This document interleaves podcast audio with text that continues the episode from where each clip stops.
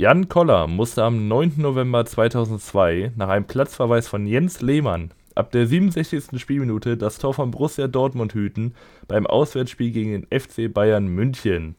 Und damit herzlich willkommen zu einer neuen Folge 100% unterklassig. Ich bin Darren Schmidt und irgendwo mit Jens Lehmann auf der Kneipentour Mike Werner. Ja, moin von meiner Seite auch. Ähm, Olivier Giroud auch dabei übrigens, habe ich gehört. Ja. Habe ich gehört und hat die, die Null gehalten. Hat nicht nur die Null gehalten, sondern ist auch richtig stark gemacht. Also der hat ja noch eine, eine krasse Parade, wo er sich mit allem, was er hat, reinwirft. Ja, das Ähm, also, sah nicht ganz elegant schlecht. aus, aber ist ja egal. Hilft. Ja, ich meine, Es wirkt. muss ja einfach nur wirken. Ja, und das hat's. Und sie haben 0-0 gespielt, glaube ich, ne? AC Mailand. Nee, die haben sogar gewonnen. Das, Ich glaube, dadurch haben sie gewonnen. das wäre natürlich Ähm. noch mal stärker, aber Ich gucke kurz. Ja, aber ich meine, das gibt es ja immer wieder. Es gab ja auch ähm, Kylo Walker, damals genannt. Von, ja, guck mal, gewonnen. Gegen Genua war das, ne? Ja. ja, 0 zu 1. gegen CFC er, er hat die Null logischerweise. gehalten. Das ist stark. Das ist stark. Fast so gut wie du. Fast so gut wie du im Tor. Ja, Ich glaube, du hättest den Ball Ja. da festgehalten, aber ähm, ja, wollen wir nicht so sein. Ähm, ja ich hätte ich hätt erstmal kein Rot bekommen. ja, ich weiß die Szene, ich habe die Szene aber gar nicht mehr im Kopf. Warum er rot bekommen Ähm, hat. ich habe die Szene im Kopf, weil die zwei Wochen vorher genauso gegen Uja ausgelöst wurde. ah, stimmt. Ja, da, da habe ich auch war genau gefragt. das gleiche Foul.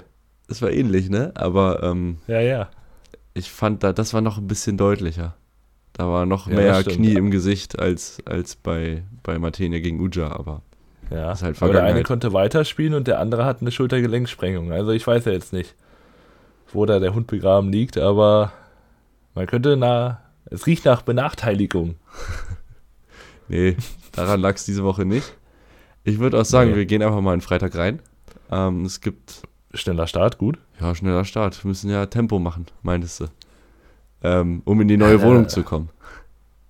Genau, wo du tüchtig mitgeholfen hast. Ja, das schöne Sofa Das, ist jetzt äh, runtergetragen bzw. wieder hochgetragen worden. Hm. Macht sich gut. Ja, macht immer wieder Spaß. Also ich, ich freue mich schon, wenn ich da wieder ausziehen muss. Ich habe Glück gehabt, dass ich jetzt im ersten OG bin. Wenn ich irgendwann ins fünfte oder so gehen muss, dann Nur mit Fahrstuhl. lasse ich das andere Leute für mich machen. Aber ähm, dieser Auszug war jetzt nicht so schwer. Ähm, wo willst du hin? Freitag. ja, ich würde erstmal das ähm, Düsseldorfer Spiel machen, glaube ich. Mhm. Äh, Düsseldorf gegen Osnabrück. Es gab vor dem Spiel oder ja, kurz vor Anstoß, denke ich mal, einen tragischen Vorfall noch. Da ist ein äh, VfL-Fan aus dem Oberrang in den Unterrang gestürzt und hat sich Ja. dabei auch sehr stark verletzt, war zwischenzeitlich auch irgendwie in bedrohlichem Zustand. Und deshalb gab es in der ersten Halbzeit keinen Support von beiden Fanlagern, fand ich eine sehr gute Geste. Ähm, dass das dann auch so durchgezogen wird, finde ich gut.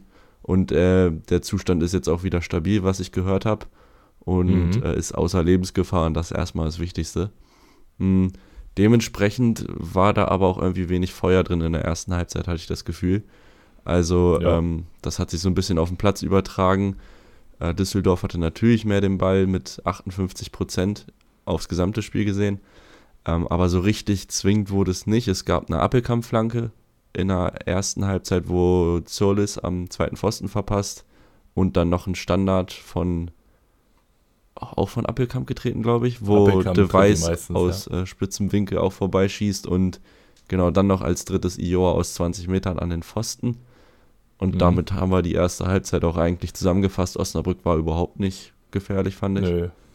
Also bis nach dem Rückstand, was dann auch wieder Ioa aus dem Rückraum ist, ist eine Ecke, die in, in den Rückraum geklärt wird. Diesmal nimmt Ioa sich und versenkt ihn unten rechts ins Eck. Nichts zu machen für äh, Lennart Grill. Und danach Kopie. kommt dann. Hm? Absolute Kopie irgendwie, das Tor. Ja, genau. Das also ja, zweimal versucht, einmal geklappt. Oder wie war das? Zweimal gemalt, einmal verloren. Oh ja. Zweimal gemalt, einmal verloren, was? Das ähm, war beim Derby, glaube ich, der, das Spruchband Gott. gegen Äh, die treuen Norden. Oh Gott. Ja, ich erinnere mich. Ich erinnere mich an das Mhm. Derby zurück. Das war schön. Ja, Ähm, ja, ich glaube dieses Jahr nicht so, aber das kommt ja noch. Jedenfalls Äh, ja. Osnabrück ähm, berappelt sich dann noch so ein bisschen äh, nach dem Rückstand und wird dann doch ein bisschen Mhm. aktiver. Es gibt zwei Abschlüsse von Engelhardt und Makridis, die aber noch nicht so ganz zwingend sind und dann, ja, irgendwie schaffen sie es dann noch in der 90. einen reinzumurmeln. Das ist eine Flanke, die nicht geklärt wird. Und irgendwie kommt der Ball zu Engelhardt, der den gut annimmt und dann ja auch gut abschließt. Also da hat äh, Kastenmeier keine Chance. Ja. Und für Osnabrück muss man ja mal sagen, die sind im Moment, die sind absolut angekommen jetzt. Also sie haben ja jetzt, ähm, ja, nach diesem berüchtigten Hannover-Spiel fünf Punkte geholt gegen gute Mannschaften, äh, gegen drei gute Mannschaften. Und äh, Ja. ich glaube, da kriegt Schalke jetzt mächtig Druck von hinten auf Platz 16. Ja, erstmal das und zweitens hat jetzt Osnabrück auch irgendwie verstanden, woher sie kommen, wer sie sind. Also sie wollen keinen guten Fußball spielen. Das äh, ist, denke ich, bei allen angekommen. Und ähm, zählt dann aber auch, ich meine, es heißt schon was, dass du mit so wenig Chancen, die du kriegst im Spiel, trotzdem solche Tore machst und trotzdem immer wieder die Moral beweist, auch durch Rückstände, immer wieder zurückzukommen. Also da ist einfach, hätte man ja, also ich dachte ja wirklich nach dem Hannover-Spiel, dass da jetzt einer reingreifen darf nach der anderen und dann geht Osnabrück so langsam unter, aber nichts ist damit. Jetzt ist Osnabrück eigentlich ja, fest, gefestigter denn je. Ja, Auf der anderen Seite Düsseldorf ein bisschen fahrig, vor allem vorne diesmal. Ähm, hat zwar 18 Torschüsse, davon haben wir nur vier aufs Tor. Und was mir aufgefallen ist, es kam kein Torschuss überhaupt in der Nähe des Innenraums. Also ja die mittig. Abschlusspositionen waren sehr weit weg. Also Ja, die waren immer Das war so ein bisschen, Drittel das war so ein bisschen wie, wie Düsseldorf Anfang der Saison. Da hatten sie auch ein, zwei Spiele, wo sie nicht in die Genau. guten Räume kommen. Und dann diese Fernschüsse. Einer war ja drin, aber trotzdem ist halt Ja. prozentual gesehen kein guter Abschluss. Ähm, das war, ich glaube, da haben sie sich mehr ausgerechnet, logisch. Das war nämlich Mhm. eigentlich die Chance, wieder ganz oben ranzurutschen, weil jetzt sind sie auf Platz 6 mit 15. Es sind immer noch nur zwei Punkte zum HSV auch auf Platz 2, aber da hätte man doch gerne, glaube ich, drei geholt. Und äh, ja, nächstes Spiel für beide ist also Osnabrück zu Hause gegen Wiesbaden. Auch, also da sind sie für mich, glaube ich, sogar leichter Favorit. Und Mhm. ähm, ja, Düsseldorf spielt das Topspiel in zwei Wochen gegen Kaiserslautern. schon wieder Topspiel. Nee, laut haben wir diesmal nicht Topspiel. Aber es ist jetzt auch schon das dritte, ne? Ja, Lautern hatte ähm, auf jeden Fall gegen Nürnberg und gegen Schalke. Und gegen Schalke. Und Düsseldorf hatte gegen Hertha und oh, ich glaube noch eins. Ich bin mir aber nicht sicher. Gegen, haben die schon gegen Hannover gespielt? Ja, aber das war, das war irgendwie Freitag oder nee, Sonntag 1-1 haben die da gespielt, auf jeden Fall. Achso. Mit dem frühen Tor Ja, von gut. Teuchert und dann noch irgendein Ausgleich. Elva war es, Wir haben gerade schon über Lautern und Hannover gesprochen. Dann bietet es sich natürlich an, denn irgendwie, ja, der Betze bebt mal wieder. Das sagt jeder Kommentator mindestens dreimal. Oder er brennt. Er bebt oder er brennt. Oder er brennt. gibt zwei Ja, Lager. das stimmt. Also ist jetzt meine Frage an die Lautra. Bebt der Betze oder, oder brennt er? Was, was? Oder brutzelt. Nee, wenn er brennt, eigentlich die Teufel, ne? Das ist ja die Hölle, die Hölle brennt. Wäre meine Erklärung. Ja, ja gut, aber ich, ich habe in letzter Zeit öfter bebt gehört. Also der Betze bebt. Das lässt sich auch leichter sagen. Ja, es gibt auf jeden Fall dieses ähm, von Lautern, ist ein Fan, der das macht, glaube ich, der Betze brennt. Das ist so ein, so ein Blog auf jeden Fall, der auch Ja, immer gut. mit News und so relativ gut ist. Ähm, der heißt der Ja, Betze brennt. dann hat man für heute schon auch die Abstimmung. Bebt der Betze oder brennt er? Übrigens, äh, der Club wurde ja fast einstimmig beschlossen. Es ist der Club, den wir wahrscheinlich auch gesagt haben, es ist der erste FC Nürnberg. Magdeburg hatte, ich glaube, nicht, 9% bei den Abstimmungen und äh, der Club dann 91%. Also ja, ich denke mal für uns auch nicht überraschend, weil der Club ist für mich auch Nürnberg. Aber wir reden jetzt über Lautern wieder. Genau, also ähm, insgesamt muss ich sagen, Hannover, ich konnte nur die erste Halbzeit live gucken. Hannover ist richtig gut reingekommen, ähm, ohne jetzt super gefährlich zu werden. Es gab Hm. ähm, ja Vogelsammer, äh, der für Schaub reingekommen ist, ein Startelfdebüt gemacht hat. Und ähm, ja, der ist auch entscheidend beim 1 zu 0 in der 17. Minute, langer Ball auf Nielsen. Entschuldigung. Und ähm, der setzt sich gegen Tomiak durch. Tomiak, finde ich, sieht da nicht ganz so glücklich aus. Also Vogelsammer. Vogelsammer setzt sich durch, Entschuldigung, und der mhm. spielt auf äh, Nielsen zurück in den Rückraum. Und der hat im Moment auch einfach eine Leichtigkeit, nimmt den Ball an, mhm. umspielt Kral und schiebt ihn dann ins äh, ja, halbleere Tor ein. War richtig gut gemacht. Und äh, zu dem Zeitpunkt war es verdient. Ja, vor allem sie legen ja auch nochmal nach. Ähm, es ist ein Halbfeldfreistoß, der immer länger wird, hinten auf den zweiten Pfosten runterkommt. Vogelsammer legt rüber auf Neumann. Vogelsammer aber zuvor im Abseits gewesen, auch relativ knapp. Wurde lange überprüft und dann kam so eigentlich schon fast der Halbzeitpfiff und mit dem Halbzeitpfiff gab es aber nochmal den Ausgleich vom, von Kaiserslautern, nämlich per Elfmeter.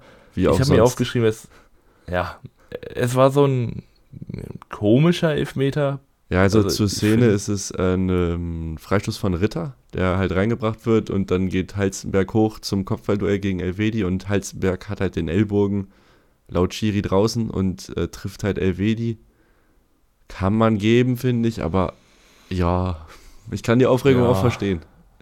Ja, ich auch. Ich meine, wenn man jetzt ohne Arme hochspringt, wird es auch immer schwieriger. Genau. Das, der Arm ist halt dran und der nutzt halt zum Schwung holen. Das, Im Mittelfeld ist, ist, es wahrscheinlich ein Foul, aber ja, ja, ist ja immer diese Argumentation, da ist ja, man misst ja mit zweierlei Maß. Kann man ja nicht anders ja. sagen. Ähm, Eben, ähm, genau. Tomiak ver, also verwandelt den aber mal sowas von sicher. Ja. Passt den gefühlt mit, mit 15 km/h ins Tor. Und dann gibt es auch so einen kleinen Bruch im Spiel, weil es ist dieser psychologische Effekt kurz vor der Halbzeit treffen. Und Lautern kommt finde ich persönlich, besser aus der Halbzeit raus. Ja, es gab noch, hat dann, Leute, es gab noch hm? nach der Halbzeit eine, einen Standard für Hannover. Ich weiß gar nicht, ob der bei der Sportschau gezeigt wurde oder bei Sport 1. Äh, nur in einer Zusammenfassung, wo ähm, mhm. ja, Elvedi den Ball aus relativ kurzer Distanz noch an die Hand bekommt. Fand ich auch zumindest mal strittig. Also ja, auch okay. so ein Elver, den man nicht geben muss, aber auch eventuell geben kann. Mhm. So von der Distanz her ungefähr ähnlich wie letzte Woche äh, Fürth-Elversberg. Vielleicht nicht ganz so deutlich, aber muss man sich, guck dir nochmal die Zusammenfassung an. Also die, ja. wo es drin ist. Ich glaube Sport, Sport 1. Also, ich, ich habe Sportschau geguckt und da war sie meine, meines Erachtens nach, glaube ich, nicht drin. Ähm, kann ich aber nochmal reingucken. Aber es ist, also Lautern kommt dann doch, ja, dann irgendwann zum 2 zu 1. Es ist Opoku, der sich den Ball in der eigenen Hälfte schnappt. Äh, Nielsen versucht ihn noch mit einer schönen Grätsche da wegzuholen. Opoku lässt sich davon nicht abdrängen und sprintet einmal von dem 1,16er bis in den anderen rein, ohne große, größere Bedrängnis. Spielt dann einen ganz leichten Doppelpass mit Tachi und versenkt das Ding dann zum 2 zu 1 in der 80. Minute.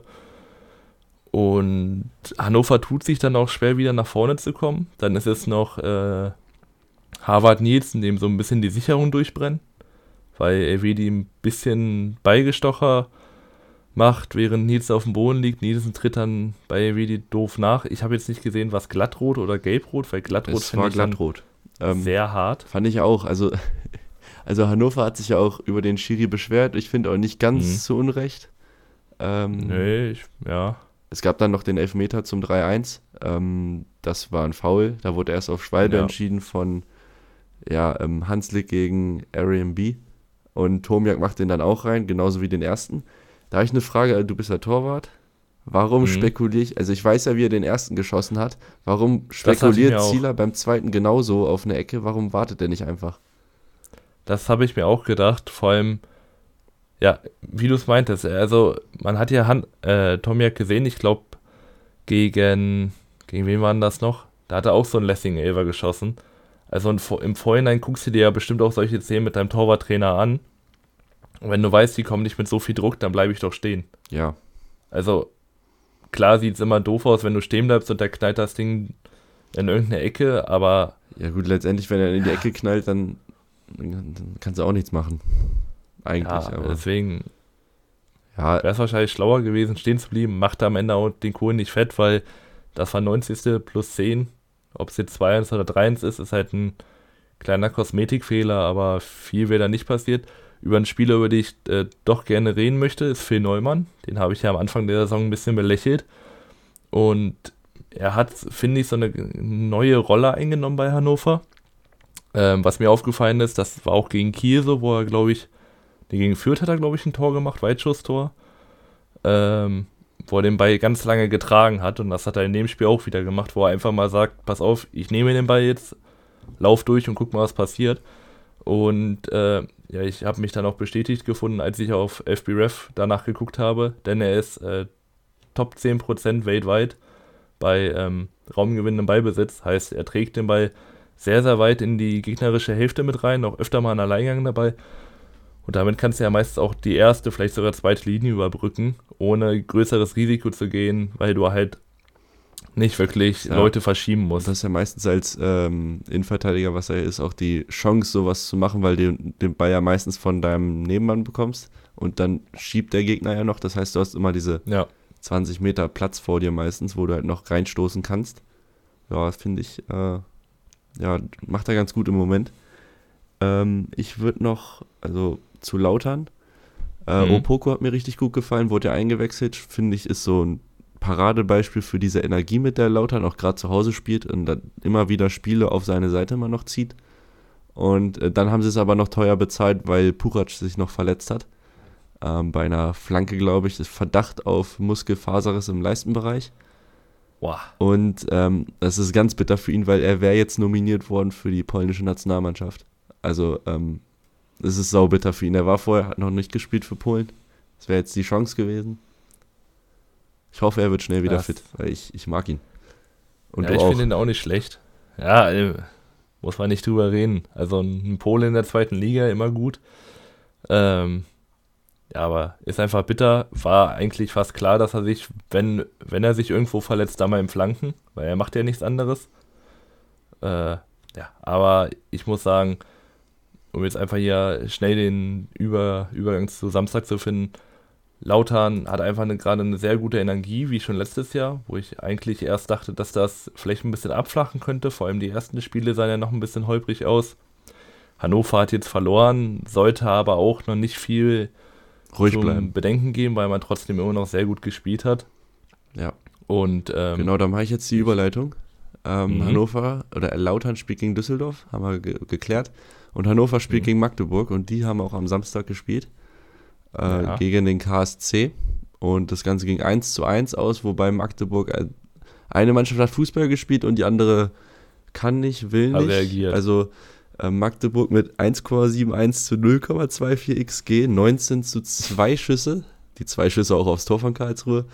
61% ja, Ballbesitz und 122 zu 77 Zweikämpfen und 7 zu 1 Ecken. Also Magdeburg hat Karlsruhe wirklich nicht an die Wand gespielt, dafür hatten sie zu wenig Hochkaräter, aber mhm. dominant war es trotzdem. Ja. Und man muss auch, auch sagen, Magdeburg läuft einen Rückstand hinterher, weil Schleusener einen von zwei, er, er hat sogar beide abgesetzt, ne? Ja, ja, ich also glaube. ein Riemann im 1 gegen 1. Reimann. Reimann, meine Güte. Ähm, es ist die elfte Minute. Daniel Heber spielt einen ja, Kategorie Katastrophenball. Komplett in die Mitte, wo luftleerer Raum ist und Schleusner sieht, dass äh, Reimann zu weit draußen ist und versenkt das Ding aus 46 Metern.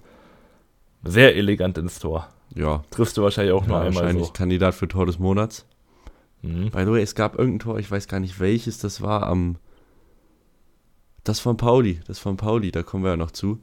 Äh, da wollte mhm. ich später noch zukommen, aber das bietet sich jetzt an. Ich finde, Tor des Monats, es sollten viel mehr so Kombinationstore reinkommen, weil ich finde die ja. viel geiler als diese, äh, klar, so ein, so ein Strahl aus 30 Metern ist auch geil, aber das, ich finde es viel schöner, so ein, so ein zu Ende gespielter Angriff mit One-Touch und nochmal quergelegt und hat mehr Aufmerksamkeit verdient. Ja. Finde ich auch. Ähm, hast du dir die Champions League-Zusammenfassung Napoli gegen Real Madrid angeguckt? Nee. Da hat Valverde zum 3 zu 2, also wirklich, das ist kein Huf, das ist kein Strahl, ich weiß nicht, was das ist. Der hat den da ausgepackt, der Ball kam einfach nur mittig auf den Torwart und der Torwart hat den Ball so spät gesehen, weil er mit so einem Tempo ankam, dass er ihn nicht halten konnte. Hat versucht irgendwie noch an die Latte zu lenken. Also das war wirklich einfach nur draufgeknallt. Hätte ich gerne mal gesehen, wie schnell das war. Ich schau mal rein. Ähm, aber das war schon nicht schlecht. Genau. Ähm, nee. Ja. Ja, weiter im Spiel ging es dann mit äh, Schuler, der an Dreves äh, scheitert nach einem Fehler vom KSC. Ähm, Mhm. Aber ja, Winkel etwas spitz, ähm, kein Vorwurf. Dann gab es eine Szene, wo Franke gegen Schuler einen Zweikampf führt im Strafraum und Schuler fällt, wo man vielleicht diskutieren kann über Elva. Ich finde es okay, den nicht zu geben. Aber ähm, man darf sich vielleicht auch nicht beschweren, wenn da der Videobeweis sich auf einmal meldet. Äh, Ja. Und dann hast du andere Probleme. Dann gab es noch einen kleinen Aufreger des Spiels, weil ein klares Foul an, an Shaker einfach im, im Schiedsrichterball für den KSC geahndet wurde. Und ich bin ehrlich, ich hätte es genauso gemacht wie Shaker, weil Shaker spritzt einfach dazwischen, assi. Nein, spritzt einfach dazwischen beim Schiedsrichterball und äh, Franke zieht ihn runter, jetzt mal, jetzt mal, eine kleine jetzt mal Rudelbildung. rein hypothetisch. Ähm, Franke verursacht den Elfer gegen Schuler, kriegt Ja. gelb und dann macht, dann wäre das ja gelb-rot gewesen. Also, Normalerweise äh, ich fand super assi von Cheka, aber gut.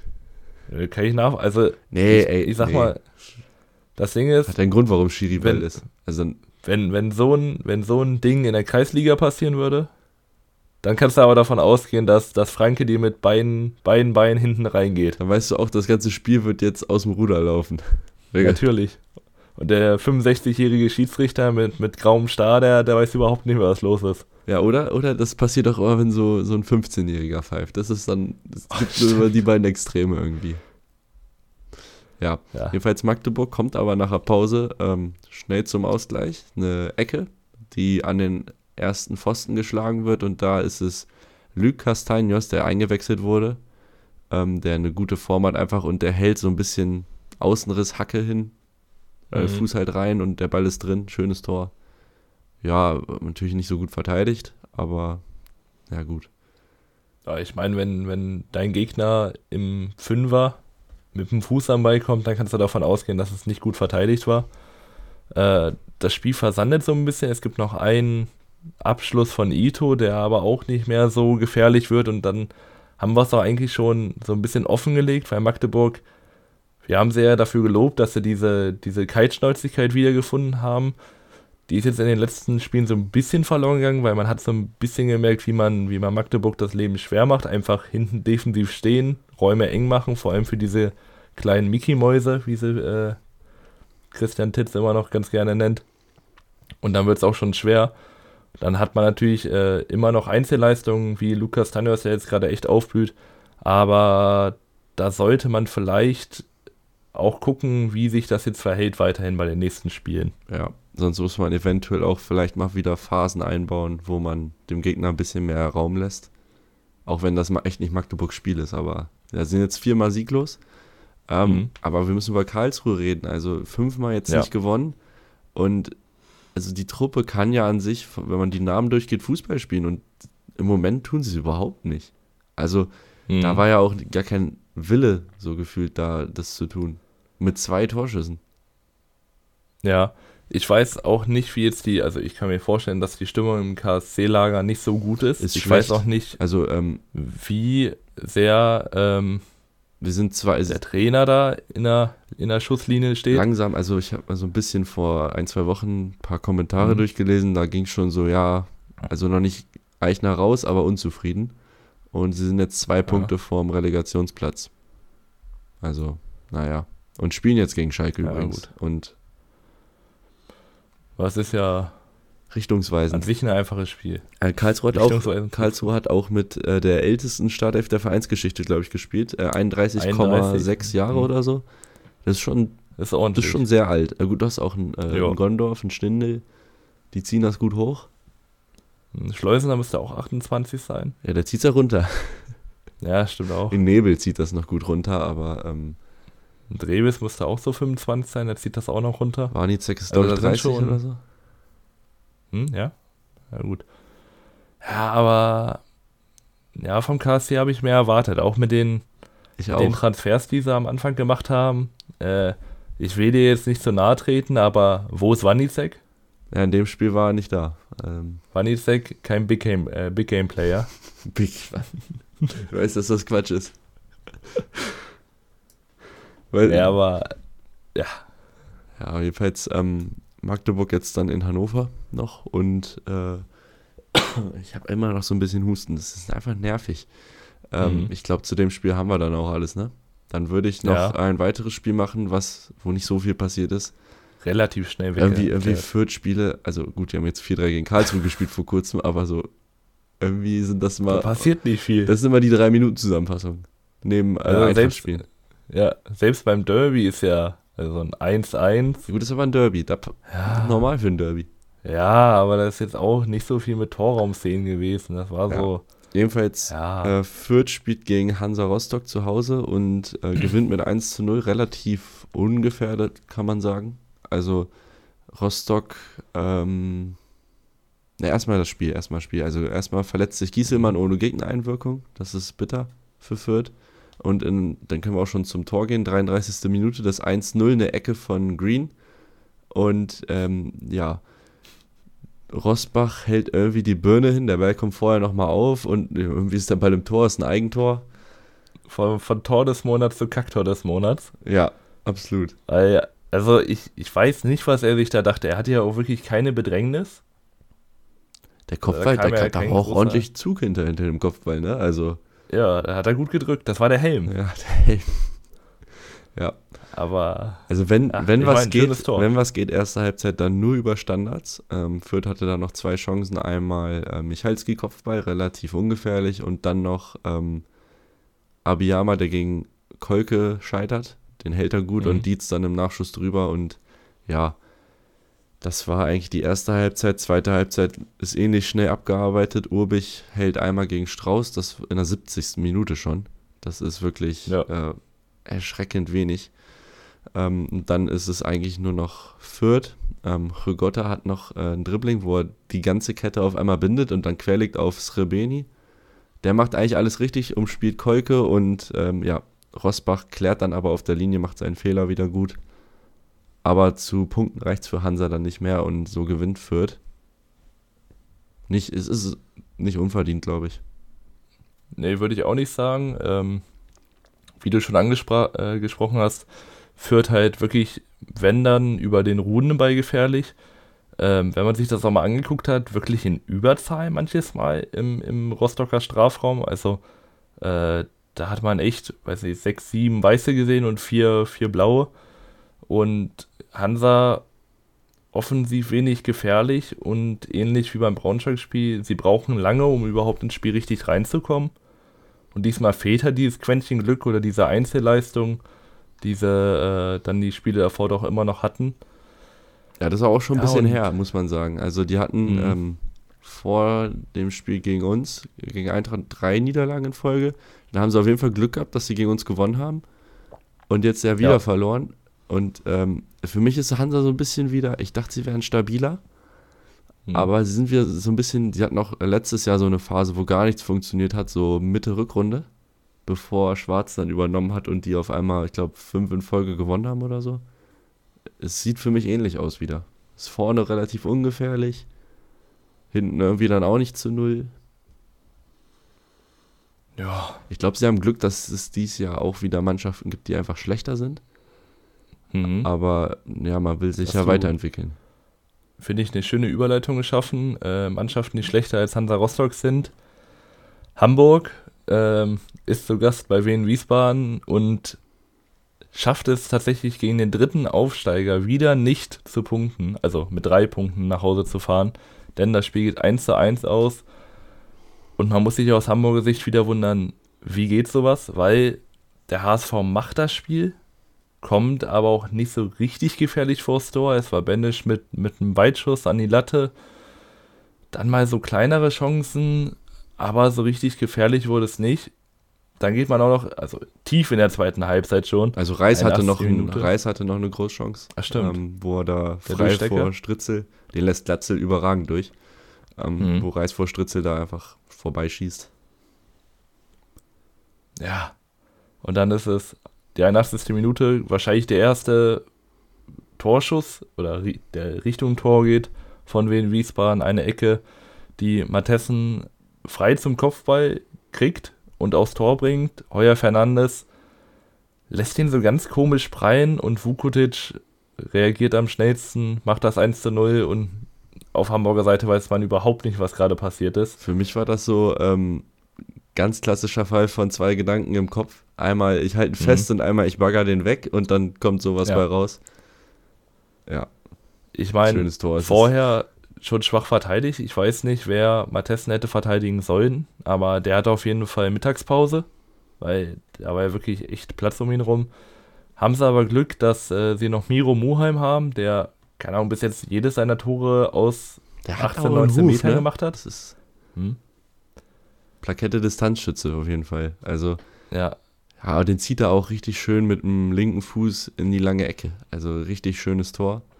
Und ähm, dann geht's, da geht das große Angerenne beim HSV nochmal los. Die haben noch eine, Scheibenschießen. Ja, ja. Äh, Benisch mit einer Flanke auf Nemeth, den er direkt nimmt. Mhm. Stritze hält den gut und dann die Aufregerszene, glaube ich. Also Ferrei holt den Elfer raus gegen Froze. Da ist er einfach schneller am Kopf und schneller am Ball. Ähm, klarer Elfer und Benisch, der Mann der Saison bis jetzt vielleicht, kann man sagen. Ähm, ja, schießt das Ding an die Latte. Ist auch bitter für den HSV. Also Ja. ich mache Benisch auch keinen Vorwurf, ne? Also der hat auch, ähm, Nö. ist auch nur ein Mensch. Ja, natürlich. Es wäre auch komisch, wenn es nicht so wäre. Ich meine, es hat sich irgendwie so ein bisschen über das Spiel angedeutet, weil es lief bei ihm nicht so ganz alles zusammen. Die Schüsse, die er normalerweise sonst reinmacht, die Pässe, die er normalerweise sonst an Mann bringt, die haben irgendwie nicht so ganz geklappt. Und dass das dann natürlich mit diesem Lattentreffer noch abgerundet wird, passt dann auch irgendwie zusammen. Ähm, man muss aber auch sagen, HSV hat gerade irgendwie Probleme, sich wirklich sehr, sehr gefährliche Chancen rauszuspielen.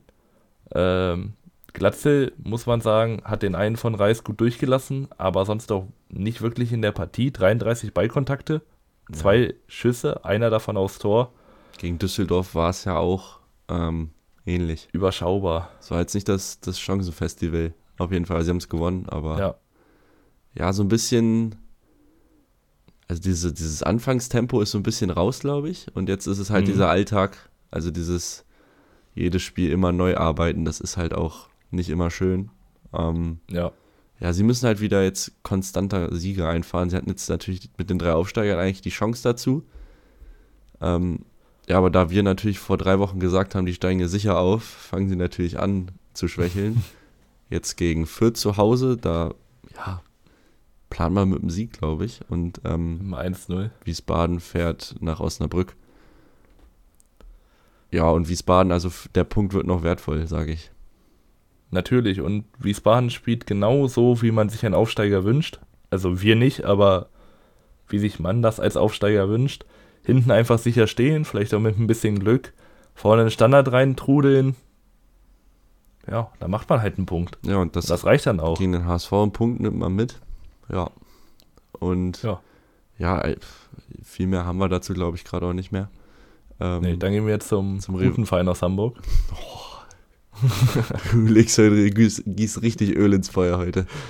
Äh, zum Stadtrivalen, St. Pauli gegen du- Nürnberg. Und man muss ja sagen, St. Pauli spielt aber ein blitzsauberes Spiel. Also ich habe, ich glaube, wir haben es beide live geguckt. Ja. Es hat so Spaß gemacht zuzugucken. Ähm, 90% Das Passquote, 5 Kilometer Das ist mehr so ein gelaufen. bisschen wie, wie Bayer Leverkusen gerade. Genau. Du guckst dir das an und denkst so, boah, können die schön Fußball spielen. Genau, und also auch 66% Ballbesitz gegen eine Nürnberger Mannschaft, die wirklich nicht schlecht war. Aber ähm, Ja. ja, gehen wir rein. Ähm, erste Chance ist auch gleich drin, vierte Minute.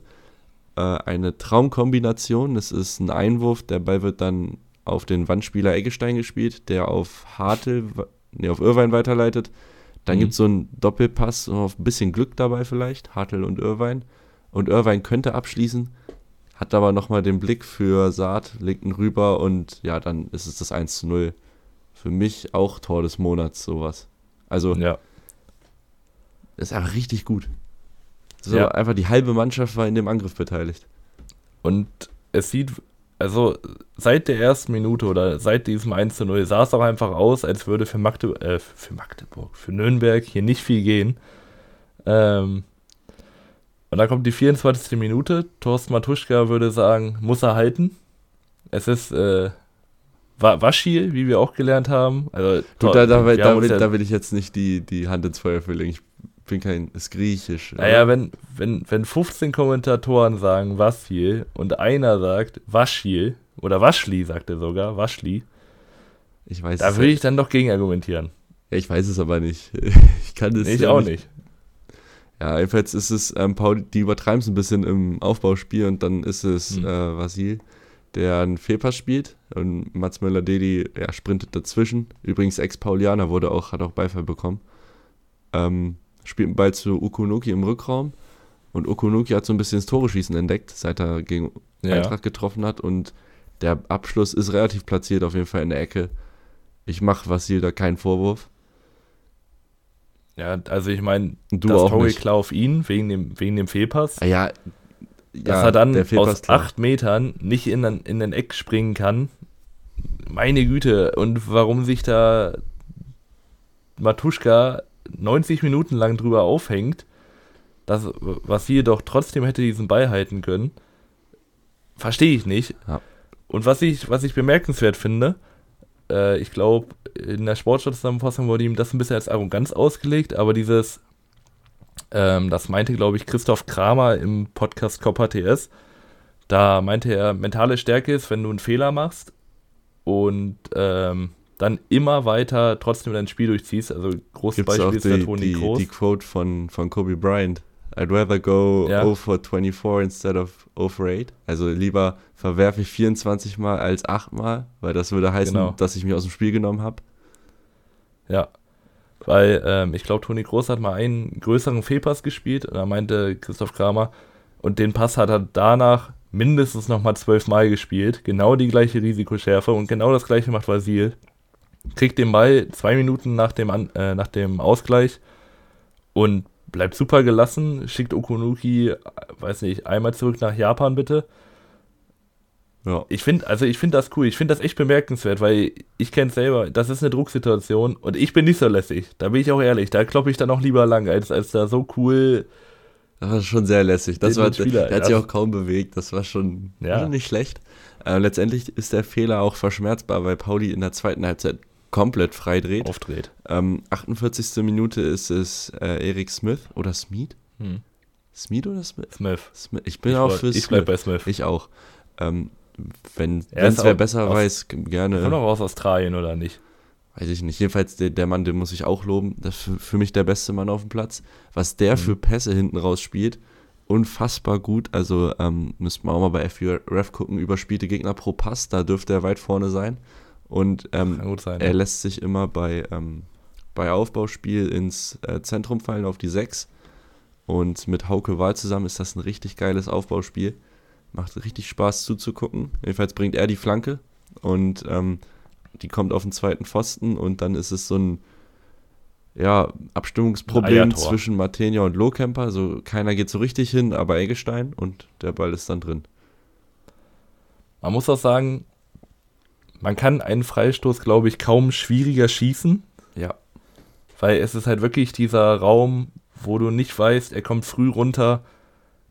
Als Torwart musst du, glaube ich, lange stehen bleiben, äh, gucken, ob noch irgendjemand am Ball kommt, dann kommst du auch nicht mehr rüber. Also äh, ein perfekt getretener Freistoß von Smith, hinten lauert Eggestein, der auch gerade eine Topform hat. Der, der, den kann man auch eigentlich genauso äh, weiter. als ähm, Man of the Match in, in den Ring werfen, auf jeden Fall. Ja, Er erz- erzielt auch das 3-1. Ähm, es ist auch wieder ein super geiler Angriff, äh, Kopfballverlängerung aus der eigenen Hälfte. Und dann läuft der Konter, also es, es wird tief gespielt, dann wieder geklatscht, tief. Ich habe die Reihenfolge nicht im Kopf, aber. hm. Und dann ist Nürnberg hinten aber offen. Und Hartl äh, legt auf Eggestein. Der könnte eigentlich nochmal rüberlegen. Ähm, er wählt Mhm. den direkten Abschluss und hat recht, weil er trifft ihn unten rechts. Und ja, damit äh, ist das Spiel dann auch eigentlich entschieden.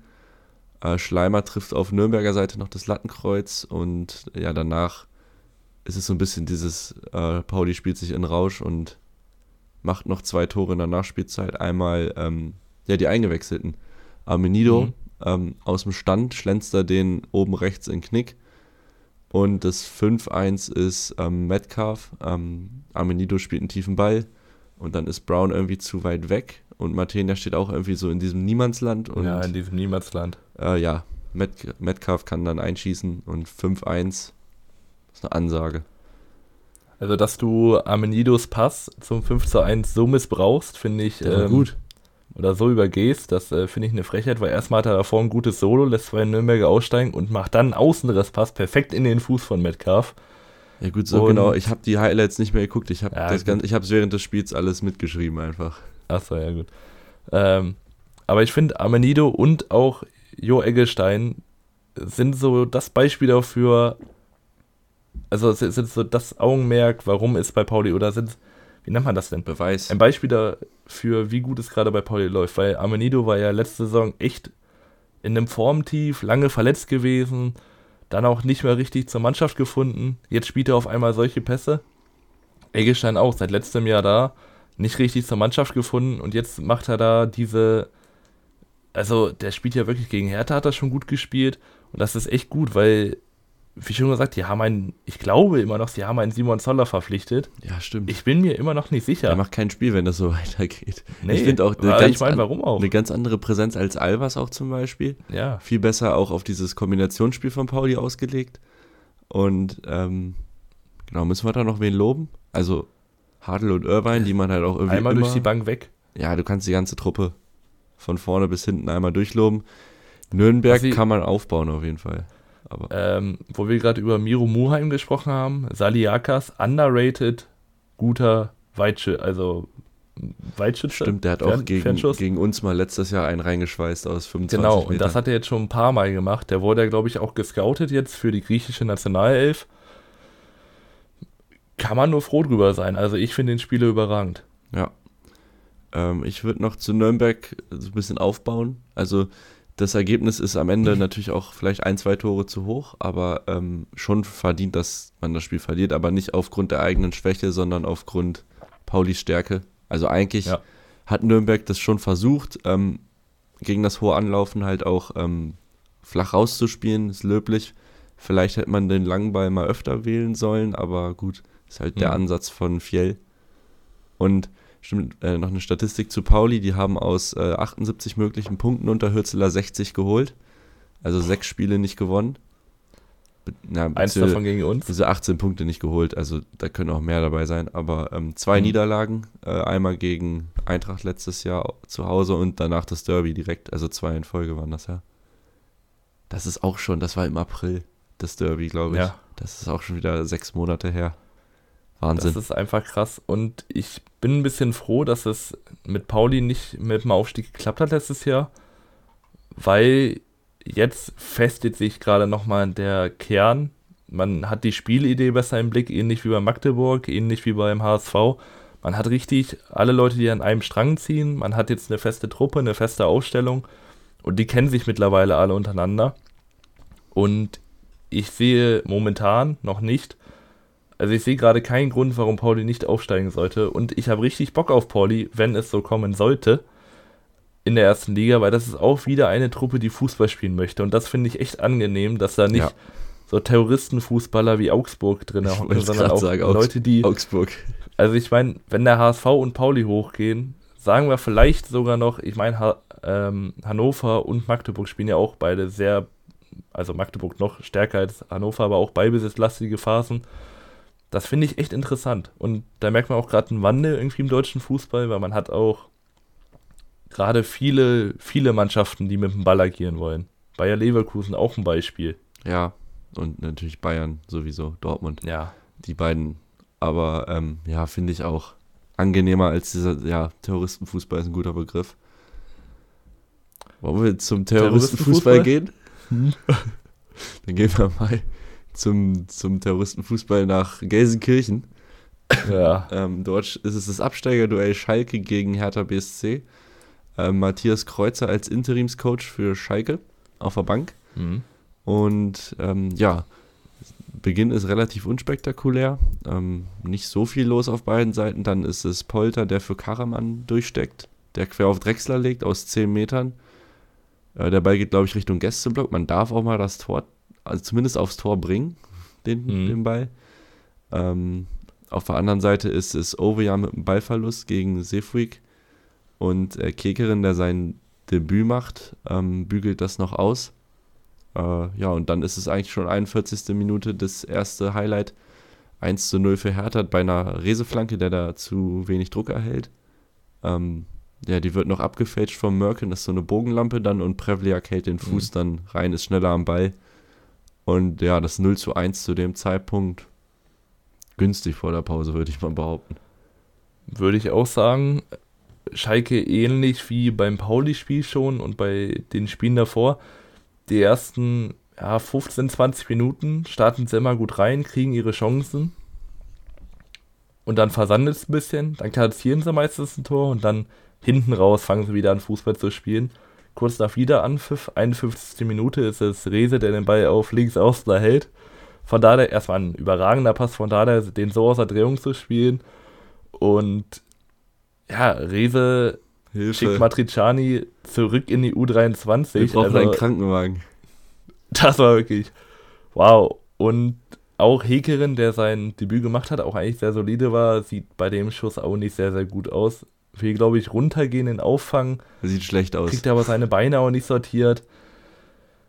Aber es steht 2-0, aber das war überragend gemacht von, von Rese, den. Ja. Das halt, ist natürlich. Also ich glaube, der Kommentator meinte Hops genommen. Das finde ich immer komisch, wenn so Ü40 Leute sowas sagen, aber es passt einfach in die Szene rein. Ja, komplett einkaufen geschickt. Also mit so einem das ist der Scoop-Turn, glaube ich, im FIFA, im FIFA-Jargon. Mhm. Ähm, schön durch die Beine und äh, dann Antritt schneller. Ja. Matriciani war, also, ja, ist, viele Verteidiger sind gegen Rese überfordert, Matriciani ist einer davon. Ja, und das ist auch okay. Das darf man, ist, das darf, okay. darf passieren, aber man kann es nicht verhindern. Nach dem 0 zu 2 fängt Hertha so ein bisschen an passiver zu werden. Schalke wird darauf natürlich dann auch aktiver. Dann ist in der 80. Minute ein Konter oder eine Kontersituation. Terodde trifft auch die Latte Ka vorher. Ah, stimmt. Und äh, Reza hat ähm, die Doppelchance von Hertha gab es auch noch vorher. Mit der Flanke von Reza auf Scherhand, Pfosten trifft und Niederlechner, der dann Baumgartel auf der Linie abschießt. Ah, stimmt. Das hätte dann, dann 0-3 wäre bitter. Also. Ja, Normalerweise machen sie da den Sack zu und da passiert nichts mehr. Kommt aber anders, weil Karaman im Konter mittig auftaucht, den rüberschiebt auf Kabadai und Kabadai verkürzt auf 1 zu 2. Kleine Frage an dich. Stell dir vor, du hast äh, zwei Leistungsträger, die bis jetzt als einzige Leute so richtige Stützen waren in der Saison und die beide lässt du draußen. Habe ich mich auch gefragt. Habe ich nicht verstanden, warum du. Ähm, also, warte, Kabadai, welchen, wen hast du noch als Leistungsträger? Den 17-Jährigen. Ach ja, Ouedraogo, ja. Kann ich dir nicht beantworten. Schalke. Kann ich dir echt nicht beantworten. Also das sind. Ich kenne nur eine Mannschaft, ja. die das auch macht, ähm, aber egal. Hat auch sonntags gespielt, ähm, hat auch verloren. Also Kavadai, also warum man den nicht bringt. Dass man Ouedraogo vielleicht auch mal eine Pause geben will, irgendwo hm. verstehe ich das, aber äh, im Moment kannst du denen keine Pausen geben. Ja. Weil also. Eigentlich nicht. Danach ist es, also Kenny trifft noch einen Pfosten für Hertha und ähm, in der gleichen Szene ähm, wird er dann von Karaman noch gefault, der dann noch gelb-rot sieht. Das, ja, perfekt dann, also der Nachmittag echt perfekt für Schalke. Ähm, ja, Oedraogo noch mit dem Abschluss gegen Ernst. Ernst will ich noch loben, also ja. der, ähm, er ist ja auch ein junger Torwart, ne? Der ja, ist, der müsste jetzt so 20, glaube ich, sein. Ja, also, ja, sehr jung und der macht das echt gut, finde ich der spielt, als würde er schon drei Jahre bei Hertha den Kasten hüten. Genau. Und wir haben es schon angesprochen. Ähm, Kabadai, ich möchte auch noch Merkin so ein bisschen als Lichtblick reinbringen, der immer Abschlüsse hat, mhm. finde ich, und da vorne für Unruhe sorgt. Aber ja, Hertha, äh, ja. Schalke, Entschuldigung. Das ist mittlerweile auch nicht mehr, wir müssen uns einspielen. Das ist richtiger Abstiegskampf jetzt. Das ist wie ja. Bielefeld letztes Jahr.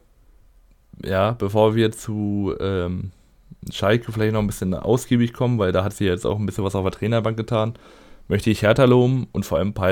Ich weiß jetzt nicht, wie das geplant ist. Ich kann es mir nur so vorstellen, weil ich, naja, also ich bin jetzt kein TV-Experte. Ich bin ein Typ, der hier im Wohnzimmer, also bei mir im Schlafzimmer sitzt und, und Mikrofon bespricht. Aber Pai hat ein bisschen taktisch reagiert, auch auf den, auf den Ausfall von Martin Winkler. Und obwohl er offensivere Optionen auf der rechten Seite gehabt hätte, hat er sich für John Joe Kenny entschieden. Und das fand ich sehr schlau, weil wenn eine Seite, Seite stark ist von, von Schalke, dann war es die linke, für Hertha die rechte. Und damit dann zwei respektiven Rechtsverteidiger reinzugehen, um Ovejan und Merken gar nicht so richtig ins Spiel kommen zu lassen, hat offensichtlich sehr gut funktioniert. Mhm. Ähm, dann möchte ich auch noch den Mut loben, dann den Tag Ernst auch weiterhin als Nummer 1 zu behalten. Der ja. äh, Gersbeck wurde jetzt begnadigt, also ist wieder im, dabei im Team. aber Tjag Ernst macht seine Sache halt gut und dann spielt er auch. Ähm, Ja. Finde ich, ja, sehr gut. Rese kann man nicht oft genug sagen. Matchwinner, Vorlage und Tor. Ähm, das ist aber der, der, der Transfer, der, das war klar, dass der einschlägt. Ähm, Hm. ja, Hertha ist jetzt so ein bisschen gefestigt da. Ich glaube immer noch nicht, dass es für ganz oben reichen wird, aber für, Ich auch noch nicht. für die obere Tabellenhälfte denke ich schon. Ja. Und ja, Schalke kommen wir jetzt zu. Ähm, sie haben jetzt einen neuen Trainer verpflichtet. Mhm. Ähm, es ist äh, Karel, Karel Geretz. Geretz. Geretz? Ja, 41, Gerrit. Gerrit? Gerrit, glaube ich. Geretz. Er ist ein Belgier, 41 Jahre, von, ist im Moment auch Trainer des Jahres, ähm, Mhm. von Union Saint-Gillois oder so. Drei, Ja. ähm, ist verpflichtet bis zum 30. Juni 2025. Ja, ich, ich kann dir Ja. jetzt nicht viel sagen zu, zum Spielstil. Ich glaube, die haben offensiver Ich gespielt, hab- ne? Du hast geforscht? Ich habe dir. Ich habe, ich, ich bin tief reingegangen. Sehr gut. Ähm, Einer, der sich vorbereitet. Karel, äh, Herr Geretz, spielt ähm, ganz gerne im 3-4-3, 3-4-1-2. Die letzten Male waren es eher so ein 3-4-1-2, deswegen habe ich mich da ein bisschen äh, aufgehangen. Spielt mit einer Doppelspitze aus einem schnellen, dribbelstarken äh, Stürmer und einem relativ wuchtigen, 1,97 war der letzte. Hat man im Dann hat Kader? er, Hat man Hm? auf Schalke im Kader? genau. Ähm, dann hat man im Mittelfeld einen Kreativkopf und zwei Ackergäule so dahinter, also die einfach nur wirklich abräumen sollen, eklig sein sollen. Hat man auch? Ganz, ganz viel. Also mit äh, Ja. Schallenberg Seguin und Kreativkopf Uedraogo mhm. könnte man machen. Hätte ich nämlich auch gedacht. Und äh, dann noch zwei sehr, sehr offensiv denkende Außenverteidiger, die man auch im Kader hat. Check. Das Problem, wirkt ja so, als hätte Schalke was Schlaues gemacht. Ja. Jein. Problem. St. Gouloir, Gouloir, Goulot, Gillois oder so. ich, ich sage jetzt Union, Union SG. Ähm, Union, SG. Ja, die, so werden die abgekürzt, Union SG. Ähm, Also an Union. Union SG ist nicht eins der Top-Teams gewesen in Belgien. Heißt, die waren ähnlich wie RBL früher. Die konnten, weil die Gegner weiter aufgerückt sind, mit äh, hoher Intensität, Gegenpressing und sehr schnellen Umschalten agieren.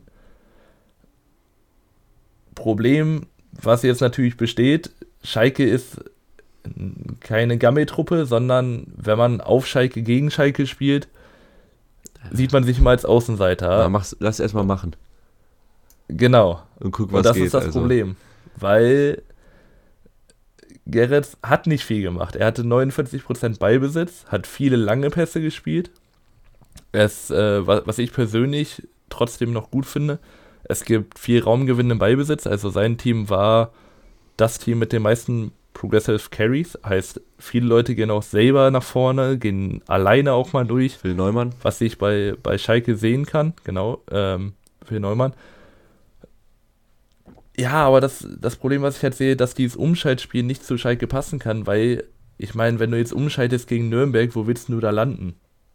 Na, gegen Dann Nürnberg könnte es ja sogar noch klappen. Aber äh, Ja, die, wenn wir gegen, wenn wir jetzt mal überlegen, Rostock, äh, Kaiserslautern, äh, Wien Wiesbaden, Eintracht, äh, auch Elversberg teilweise. Elversberg kann gute Konter fahren. Dann natürlich das Gegenpressing, da hat man mit, mit Sebastian Polter eigentlich jemanden, der perfekt dafür gemacht ist, der sieht sich auch als Pressingstürmer, ist aber nicht dieser ganz, ganz klare Neuner, den Gerrits eigentlich braucht. Und eine Doppelspitze mit Terodde und Polter sehe ich überhaupt nicht. Also da Nee. sehe ich Nee. keinerlei Gefahr. Ich habe mir, ich hab mir jetzt aufgeschrieben, Polter und Kabadai würde Sinn machen. Ja. Weil man ihn auch einfach belohnen würde. Meinetwegen auch ein Brian Lassmann, Karaman, alles schnelle Leute. Und man hätte hinten Baumgartel als einen Beiträger, der auch bei Union ganz gerne mal den Weg nach vorne gesucht hat, auch ganz gerne mal nach vorne geht. Man muss jetzt gucken, wie Gerrits das schafft, mit diesem viel reagieren statt Art, äh, statt Art, agieren. Zu agieren. Ah, zu agieren, ja, Prost. Kann passieren ähm, nach 54 Minuten, mal Versprecher. Ja. Aber ich bleibe gespannt und ich will, also ich habe ein gutes Gefühl, weil ich auch großer Fan dieser Dreier-Fünfer-Ketten-Situation bin und ich sehe auch, dass die Schalke sehr, sehr gut zu Gesicht stehen Also, so wie du das jetzt analysiert hast, hat er ja eigentlich jeden Spielertyp, den er braucht. ja, Er braucht halt eine Lösung mit Ballbesitz, aber da doktort Schalke ja schon seit Saisonstart dran. Ähm, das müssen Ja. sie dann jetzt einfach irgendwie hinkriegen. Egal das wie. ist nämlich das, Und vielleicht, es das muss ja auch nicht das schön sein, Problem. notfalls spielt halt Langholz auf Polter und Terodde. Irgendwas Ja. wird schon passieren, Qualität ist ja da. ich meine, Reis hatte auch das richtige äh, Spielermaterial, war halt nur in der falschen Liga. Und das könnte ich mir bei Gerdes leider auch vorstellen. Ja. Gut, wir werden es sehen. Ähm, Mhm. Jetzt die Länderspielpause zum, zum, ja, zum Einstudieren. Und äh, ja, dann gibt es noch zwei Spiele, die überbleiben. Kannst dir meinetwegen eins aussuchen. Gehen wir mal zum entspannteren Spiel, Okay. sag ich mal. Ähm, das ist äh, Holstein Kiel gegen die SV Elversberg. Und äh, ja, Kiel ist eigentlich 60 Minuten die bessere Mannschaft und äh, ja, irgendwie hören sie dann auf und kriegen dann noch den Ausgleich. Also vorher ist es ähm, Tore Jakobsen, der hat einen sehr schlechten Tag erwischt irgendwie, oder sehr schläfrig. Ja. Also erst verliert er den Ball im Aufbau und ähm, ja, dadurch entsteht eine Riesenchance für Skripski, wo Christoph hält. Ja, ein paar Minuten später spielt er wieder einen Fehlpass im Aufbau auf Skripski. Und der kann Ja. froh sein, also Jakobsen kann froh sein, dass Christoph absolut überragend ist im Moment und den Ball irgendwie von der Linie fischt. Sonst Mhm. äh, steht es da schon 1-0. Ähm, danach wird ein Schnellbacher Schuss auf der anderen Seite von Rothe auf der Linie geklärt. Und dann wieder andere Seite war ähm, eine zweit, zweite Anlauf bei einer Ecke.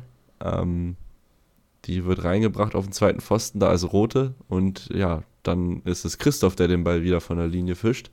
Und der Nachschuss geht dann mit, ich glaube, zweimal abgefälscht an Pfosten. Und in der 44. Minute geht er dann aber mal rein. Es ist wieder ein Freistoß, der irgendwie so hängen bleibt. Und dann Timo Becker, der den aus sieben Metern irgendwie Volley nimmt. Und da stehen acht Leute auf der Torlinie und der Ball geht dann irgendwie durch. Ja, So ein Tor war das. das ist halt bitter, aber nicht unverdient.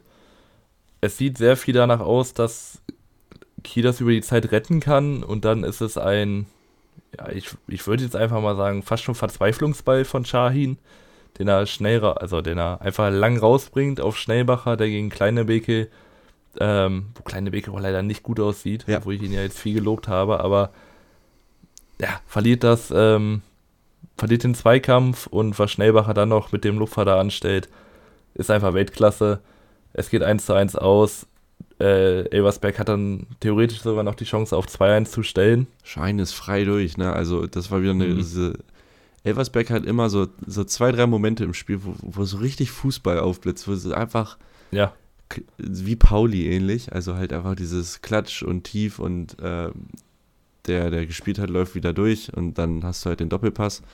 Ähm, da ist Schein halt frei durch, macht ihn nicht. Ähm, ja, Bojamba hatte noch eine Reingabe auf Martinovic, wo Weiner hält. Ähm, und insgesamt ist es aber schon ein glücklicher Punkt. Ich glaube, Kiel war doch längere Zeit Mhm. die bessere Mannschaft einfach. Elversberg ist Ja. fünf Spiele unbesiegt. Respekt, das habe ich nicht kommen sehen. Die haben, also als die 5-0 gegen Düsseldorf untergegangen sind zu Hause, dachte ich so, okay, äh, da geht es jetzt dahin. Oder mhm. vielleicht nicht komplett, aber jetzt fünf Spiele ungeschlagen. Auch gegen Mannschaften, ne? also äh, HSV war dabei, Kiel. Ähm, wer war da noch? Ähm, Osnabrück Ähm. und Wiesbaden, da haben sie aber beide gewonnen. ja. Und wer war die fünfte Mannschaft? Fürth. Fürth, Ja. ja, doch 1-1. Und du hast gerade schon angesprochen, auch ein Mitgrund, warum Elversberg die Punkte holt, ist halt ein überragender Tormann. Nikolas Christoph ist wahrscheinlich in der, in der Form seines Lebens, ist äh, weltweit in den Top 6%, was äh, Shot-Stopping Actions angeht. Heißt, er pariert super viele Bälle. Shotstopping Act, das ist wie diese, das klingt wie diese Jobbeschreibung, Alter. Nee, nee, nee. Also Paraden, pa das ist ein bisschen was anderes. Ach du Scheiße, ey. Shotstopping ist, ja, das ist schwer zu erklären. Das ist, kann auch mal mit dem, ja, Merkst du selber, ne? Das ist Schwachsinn. Ja, ist eine Parade, passt. So, äh, dann noch Top 2% weltweit bei abgefangenen Flanken oder halt auch gestoppten Flanken. Und, Cross is stopped äh, oder Cross-Stopping ja, genau. Actions oder was? Ja. Und äh, hat im Schnitt 45 äh, Ballberührungen, Ja. was als Torwart doch relativ viel ist. Beispiel Glatze hatte 33. Ball-Touching Actions. Ähm, ja, Einer, der, der übrigens einfach viele Goal-Scoring-Actions eigentlich hat, ist äh, Skripski, der hat nicht getroffen, wollte ich nochmal in den Raum werfen. das stimmt leider. Ja. Ne, finde ich gut, finde ich gut. ja Finde ich, find ich nicht schlecht. Wie viele Ball-Carries hatte äh, Shahin? Habe ich nicht nachgeguckt, leider. Ah, nee. Ähm, und was auch bemerkenswert ist, Nikol, also Nikolaus Christoph spielt den Ball auch meistens kurz raus, anstatt einfach nur den langen Hafer zu suchen. Also ist auch ein mitspielender Torwart. Ja. Könnte für den einen oder anderen Verein vielleicht noch interessant werden. Ja gut, er empfiehlt sich natürlich auch, ne, für weitere höhere Aufgaben Ja. eventuell. Das stimmt. Ähm, Übrigens die äh, ungeschlagen Serie von Elversberg. Ich glaube, es gibt die Chance ist nicht so gering, dass sie weitergeht jetzt, ähm, weil in zwei Wochen Mhm. ja ist die Auswärtsmacht der zweiten Liga zu Gast. Spielen gegen Eintracht Braunschweig. Ähm, und ja, das ist das letzte Spiel, was überbleibt. Uns ist aufgefallen, wir sind immer sehr ausführlich, was das angeht, weil wir das hier immer Ja. auch als Therapiestunde nutzen. Aber ähm, Ja. ich glaube, wir wollen es auch mal ein bisschen kürzer halten. Wir geben, das wir geben Problem, uns was Mühe. ich jetzt sehe, das Problem, was ich jetzt sehe, das Spiel ist jetzt gerade mal 24 Stunden rum, so richtig. Ich bin immer noch ein bisschen angepisst Komplett. und man muss ja, ey, also tut mir leid, was Sport 1 diese Woche abgerissen hat, sowohl bei unserem Spiel als auch bei anderen Spielen, ist eine absolute Frechheit am Sport selber. Weil da kommt überhaupt nicht rüber, was wieder- überhaupt Ich finde es. Und bei der. Schalke-Zusammenfassung wird dann erwähnt, dass äh, Polter Trauzeuge bei Le Leistner auf der, Ja. Hochzeit war. Was, Ja. was will ich mit dieser Info? Ja, Naja, du hast die, du hast die jetzt äh, Ja. Leuten weitergegeben. Ja, sehr gut. Jetzt wisst ihr Bescheid. Ähm, Oh, du hast doch bei der Studentenparty, kannst du, kannst du mir glänzen mit der Info. ja, super. Ist ein guter Opener. Bisschen Sebastian Polter war Trauzeuge bei Toni Leistner. Ähm, egal, Ja. jedenfalls ähm, Paderborn ähm, erwischt den besseren Start. Wer hätte gedacht? Elf, äh, elfte Minute. es ist äh, die Ecke, die reinkommt, scharf auf den ersten Pfosten, halb hoch. Und ja, Hansen kriegt den Ball dann irgendwie an, ans Knie, an Fuß, was weiß ich, ist jedenfalls drin.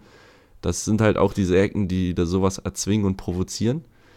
Ähm, und ja, gut verteidigt ist es nicht. Nö, wenn man sich äh, das nochmal anguckt, dann ist es Griesbeck dagegen äh, 4. Stimmt, innere Linie. Innere Linie ist das Zauberwort. Wir stehen nämlich, also die beiden Paderborner stehen näher zum Tor als, ähm, als äh, die Verteidiger. Und das ist Ja. meistens nicht so gut. Kahn Kadeskaner wird noch von, ähm, ich weiß gar nicht, wer es war, Obermeier, glaube ich, weggedrückt, sodass die Linie überhaupt erst frei wird. Aber ich sag mal, vier Leute auf den ersten Pfosten gegen einen 8 Tonner, gegen, ja, gegen einen ja, 10 Tonner eigentlich schon. Dann kannst du fast wissen, wer da gewinnt. Der 10 Tonner ist es nicht, sondern Hansen macht das 1 zu 0. Und der 10 Tonner wird in der nächsten, nächsten Situation wieder wichtig, weil er öffnet nämlich also sowas habe ich noch nie gesehen, wie er, also ich rede hier über Griesbeck, ähm, wie er diesen Raum da aufmacht. Der hat ja wirklich, äh, als wäre er Türsteher und hätte gerade äh, vier Frauen reingelassen. So oft, also er hat ja wirklich aufgemacht wie sonst was. Bei, Grimaldi macht einen ganz einfachen Doppelpass mit Obermeier. Obermeier hat ja, Nico, fünf Meter Platz. ja, Nicola und Donko sind auch zu weit weg. Beziehungsweise Ja, Donko geht den Weg zu spät mit von Obermeier und ja, schiebt aus fünf Metern ein. Ja, Ja, dann irgendwann denkt sich Eintracht, ja, wir wollen dann doch nochmal was machen. Fängt dann an, Mhm. Fußball zu spielen. 39. Minute schlägt Krause in Standard rein. Übrigens, die Standards muss ich mal loben jetzt. Da waren ein, zwei Die gute gut. dabei. Eine davon macht dann Ivanov. Also ich meine, so ein Tor. bei Also das, 13 Ecken, dass da vielleicht mal eine gute dabei es waren ist. aber auch noch mehrere gute. Also das das kann man schon sagen. Der, also das ist auch das Tor. Also genau so ein Tor erwarte ich im Moment von uns. Ähm, der Mhm. Ball ist über der Linie. Ja, und damit ist Ja, es auch ein Tor. dann Damit auch. ist es auch ein Tor. Also reicht doch. Ähm, Das ist das Prinzip Tor gut erkannt. genau, wir haben da, ja, aber du weißt, was ich meine. Also der Ball der berührt ja nicht mal das Netz. Ja, ja. Also, Also, also, wen ich da vielleicht ein bisschen ja, also verantwortlich machen Hut? würde, wäre Hut, weil ich meine, der Ball kommt im, im Fünfer, also drei Meter, nein, zwei Meter vor der Linie runter Und Hut schafft es nicht aus der, also den wegzufausten, wegzufangen. Bleibt auch sehr passiv auf seiner Linie. Hm. Ja, kann man vielleicht drüber reden. Gomez hat noch die Chance zum Ausgleich, da hält Hut und äh, zweite Halbzeit entwickelt sich dann ein Fastspiel auf ein Tor. Also Paderborn immer mit Nadelstichen, ja. aber wir haben mehr Ballbesitz und mehr Aktion. Eine Chance, die mir im Kopf bleibt, ist der Steckpass von Kalis Kana auf Gomez, der frei durch ist. Eventuell noch auf Armin legen kann. Aber das ist, ja. äh, sieht man von oben mit, mit, der Fernsehkamera im Spiel. Das ist so eine Sache, weil er schießt halt einfach vorbei. Und ja, so versieben wir eigentlich eine Situation nach der anderen. Die eine ein bisschen gefährlicher als die andere. Und Paderborn hat eine Chance oder drei Hochkaräter. Einmal Grimaldi, der frei durch ist nach einem super Pass von Klaas, der sich auch für eine Position bei uns im Sturm bewirbt und den Ball drei Meter vorbeischießt. Ja. Ähm, dann aber da haben wir ja genug von eigentlich. Genau, dann haben wir noch äh, Kruse, der ähm, gegen Hoffmann die Entscheidung liegen lässt und dann 95. Minute der Todesstoß. Also wir wollen den Ball auf einmal kurz rausspielen in der letzten Minute bei Rückstand. Ähm, Ivanov quer auf Hoffmann. Hoffmann kann den schlagen, schlägt ihn aber nicht auf Ivanov wieder zurück. Und ja, Ivanov ist nicht Messi und nee. er verdribbelt sich da ein bisschen. Kruse holt den Ball weiter auf ähm, Conte und der quer zu Bibica und ja, der schiebt ihn ein. Also ja. im Stadion hätte ich fast heulen können. Es war gruselig. Ähm, ja, wir können jetzt natürlich über, über diverse Aufstellungen reden, die wir jetzt seit Wochen kritisieren. Hört mhm. euch das an in den letzten Folgen. Ich habe jetzt keine Lust drauf. Ähm, ja, ich möchte Paderborn gratulieren zu einem guten Lauf. Ähm, vier, ja. äh, zehn Punkte aus den letzten vier Spielen. Sie sind jetzt auf einmal oben dran. Drei Punkte Rückstand auf Platz drei. Kann man nur zu gratulieren, auch wenn es kein glorreicher Auftritt war. Effizienz reicht halt auch gegen uns. Und ja, wir, ja. ja ähm, Konkurrenzfähig sind wir ja offensichtlich mit. Ähm, ich rechne das kurz aus. Kannst ruhig weiterreden. Ja, ähm, wenn du es nicht machen möchtest, dann mache ich. Äh, ich rede ein bisschen über das Braunschweiger Spiel. 0,55 Punkte im, im, Schnitt. Ja, das ist doch nicht schlecht. Und ein Tor ähm, oder so. Nee, nicht, ja, nee, nicht nach, mal, Quatsch. Nach 34 mal. Spieltagen. Nicht mal, wir haben äh, äh, sechs Tore, neun Spiele sind 0,67 pro Spiel. Ja, wenn wir nach, nach 34 Spieltagen bei 17 Punkten. Mhm. Das ist äh, okay. Das wäre schon ein Erfolg. Sehr Erfolg. Stell dir vor, wir hätten gegen Erst Schalke nicht gewonnen. Ja. Erstmal zwei Lichtblicke, weil man muss erstmal mit dem Positiven anfangen, damit das Negative länger haften bleibt. Ähm, Ivanov und Krause, finde ich, haben, also Ivanov bis auf den einen Fehler da am Ende, haben ein sehr gutes Spiel gemacht. Krause wirklich viel gelaufen, gute Standards. Äh, Rondrom Hoffmann auch ein sehr, sehr aktives Spiel gemacht mein Favorite Danilo Wiebe fand ich auch nicht so schlecht. Yusuf Amin nicht vergessen, der hat äh, richtig Amin, Alarm gemacht. Super aktiv gewesen.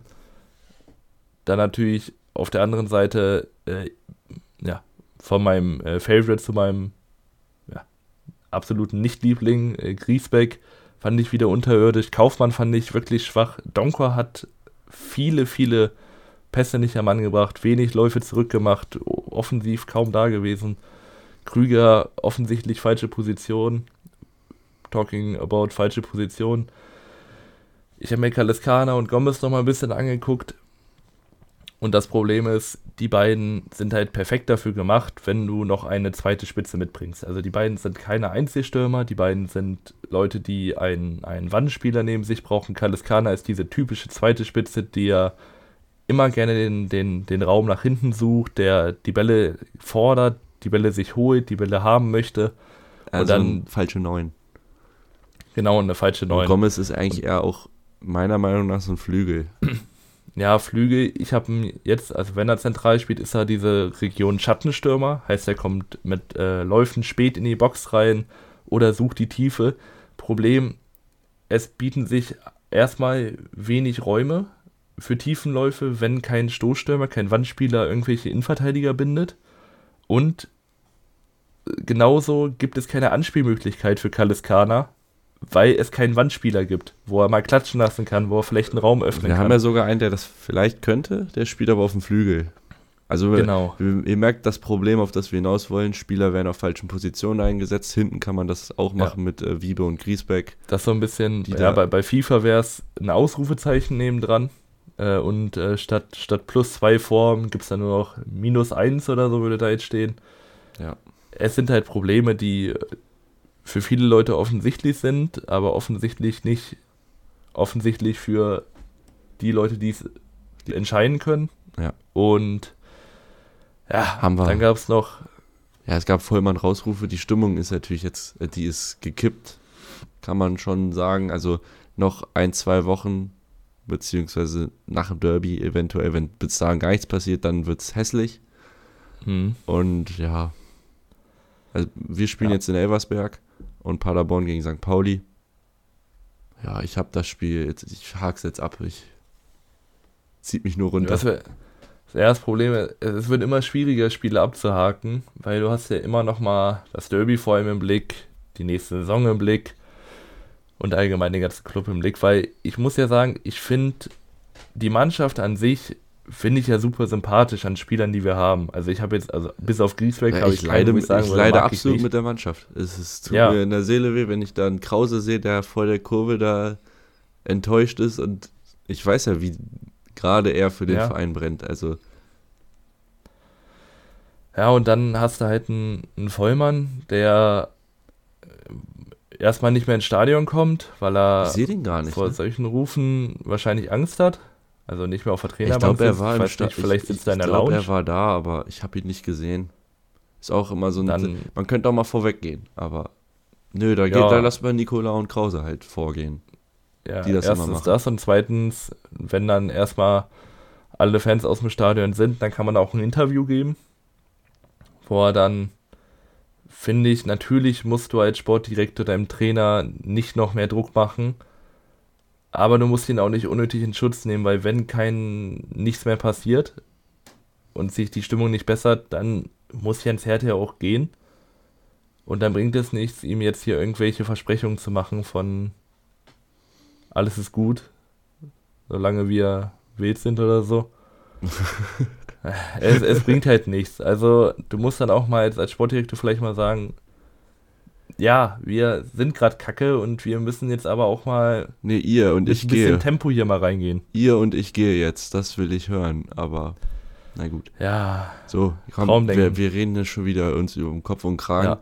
Ähm, ja, damit sind wir am Ende der Folge angelangt. Wir müssen nicht tippen. Ich möchte noch erwähnen, ich habe den letzten Spieltag gewonnen. Äh, Angeber? Ja, ich komme langsam. Und ähm, jetzt haben wir natürlich wieder die, ähm, das Vergnügen, den, DFB zu schauen, beziehungsweise werde ich ihn nicht schauen, aber ähm, nee. wir haben eine Länderspielpause, das heißt, wir müssen wieder ein bisschen was überbrücken. Ich denke mal, aus, auch aus Zeitgründen ja, wird so ein bisschen eine Spaßfolge. Ja, ja, und das sind wieder Jules Jungs. Nach, nach ähm, Hansis Haufen hatte man ja, äh, Julis Jungs, Hansis Haufen und jetzt hat man wieder Julis Jungs. Ich habe Bock auf äh, EM24. Ich äh, bin schon wieder mit Goleo und Hose unten ja, auf der Couch. Hast du, die, hast du die Autofahne schon dran?